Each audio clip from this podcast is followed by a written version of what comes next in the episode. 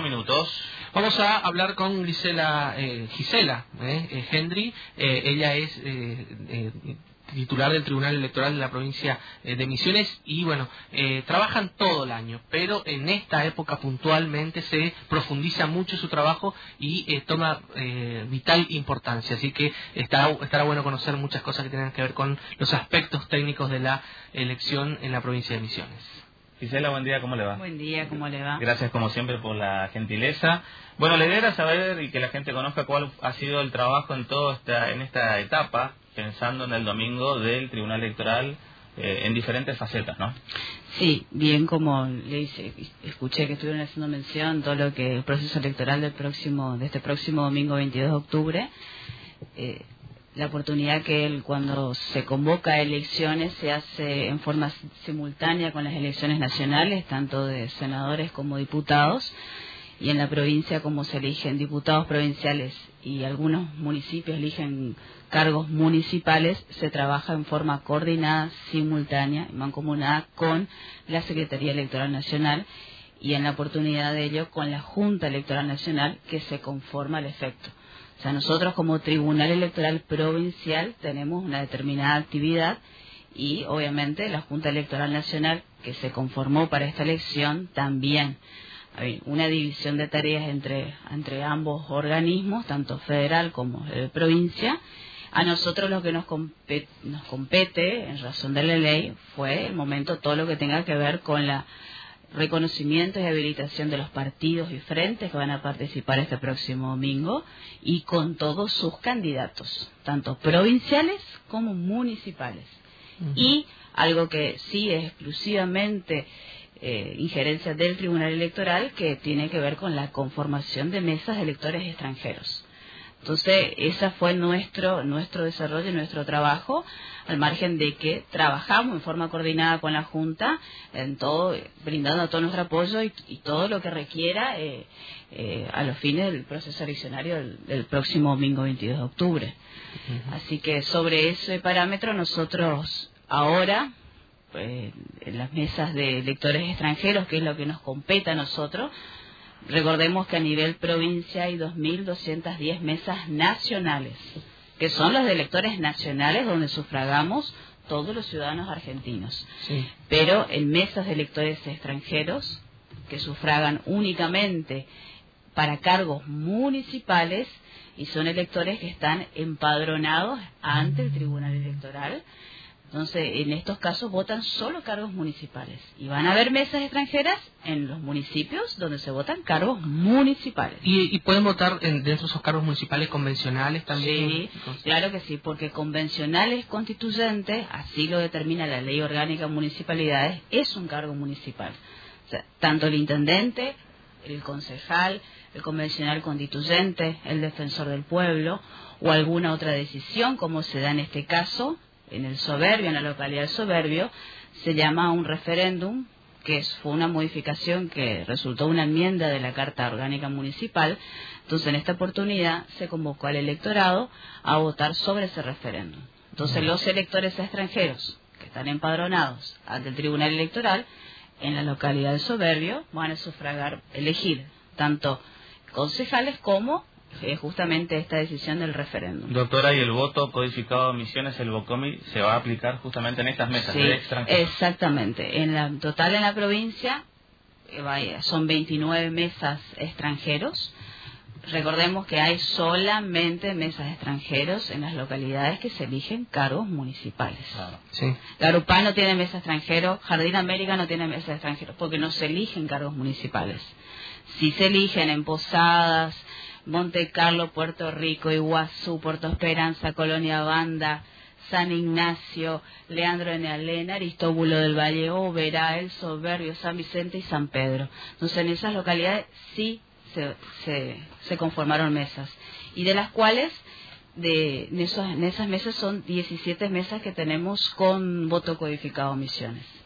Que el Soberbio justamente es una de las localidades donde va a estar voto codificado Misiones y hacemos particularmente en uno de los circuitos del soberbio que es Colonia Mandarina que queremos experimentar justamente ahí porque tiene tenemos un gran número de, de electores y todo lo que ello dificulta el, moverse hasta una, una colonia chiquita que está dentro de lo que es la localidad de Soberbio.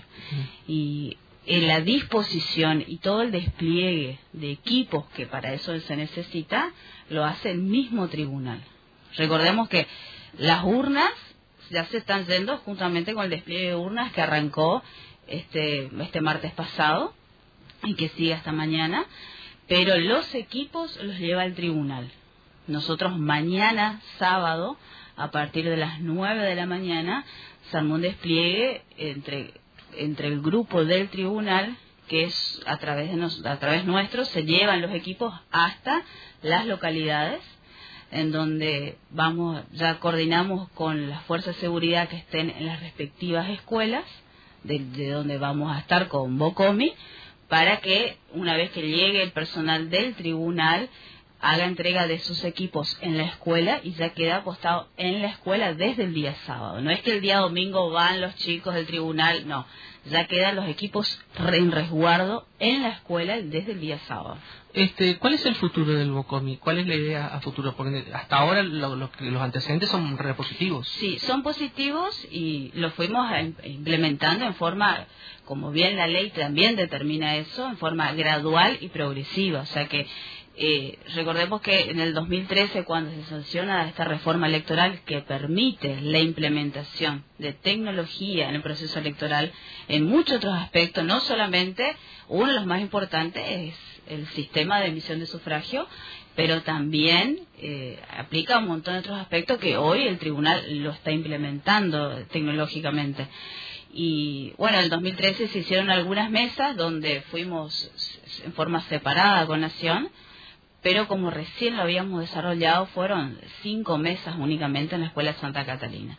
Ya en el 2015, al ir en forma simultánea con Nación, no se puede aplicar a mesas nacionales el sistema de voto electrónico por una cuestión de que la legislación nacional no lo permite.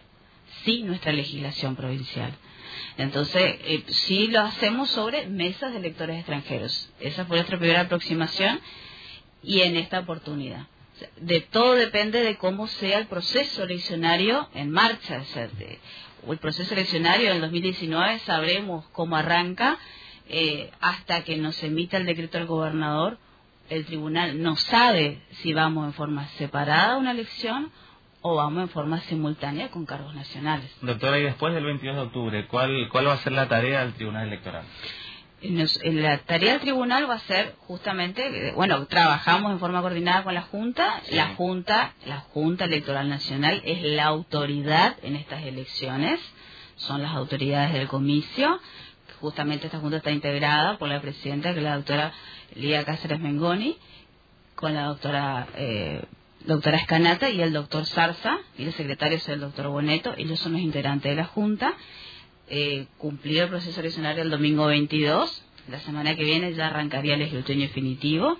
Fecha y hora lo fija la Junta. Eh, se realizará en la Cámara de Representantes, pero sí en esta colaboración que tenemos, el Tribunal Electoral es el encargado de realizar de implementar y de aplicar y de poner a disposición de todos el sistema de acreditaciones para ingresar al escrutinio. O sea, va a estar a cargo nuestro, bajo las pautas de la Junta, claro, ellos nos indican cuál es el cupo de cuántas personas van a ingresar al escrutinio.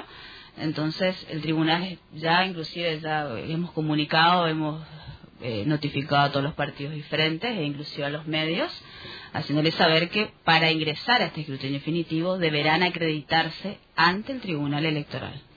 Doctora, eh, le agradecemos muchísimo su tiempo, la información y también agradecerle en este año todo la, que nos haya abierto las puertas del tribunal de nuestro programa y sobre todo importante la información para los ciudadanos. Muchísimas gracias. Por favor, muchas gracias y, y el 22 de octubre hay que hacer saber a la ciudadanía que hay que ir a sufragar porque se eligen los representantes de los misioneros y los representantes de la provincia de Misiones ante el Senado de la Nación. Exacto. Era la doctora Gisela Hendry, secretaria del Tribunal Electoral Provincial.